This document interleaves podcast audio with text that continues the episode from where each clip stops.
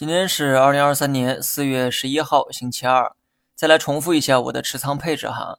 上周调仓之后，把芯片上的一部分仓位转移到了医疗和新能源板块，短期呢不会再有调仓的动作哈。目前我持有的配置仍是芯片、医疗、新能源和消费，这其中芯片仍是第一大持仓，第二是医疗，第三是新能源，第四是消费。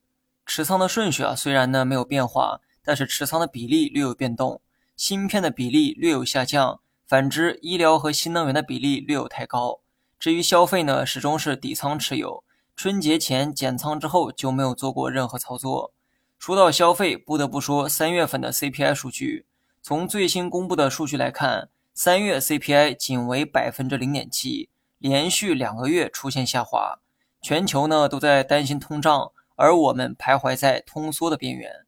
国际上比较认可的通胀标准啊是百分之二，在经济疲软的时候可以适当放宽到百分之三，而现在别说百分之三了哈，就连百分之二都遥不可及的样子。好消息是我们不用担心通胀，坏消息是消费复苏并没有人们预期的那么好。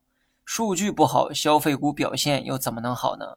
长期看，我始终看涨消费，但短期的确找不到看涨的理由。所以啊，我的建议呢是再等等吧。至于大盘呢，还是按照调整去看。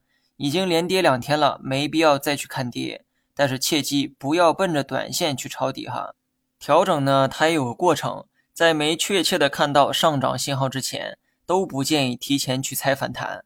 放眼长线，持仓不动是我对多数人的一个建议。好了，以上全部内容，下期同一时间再见。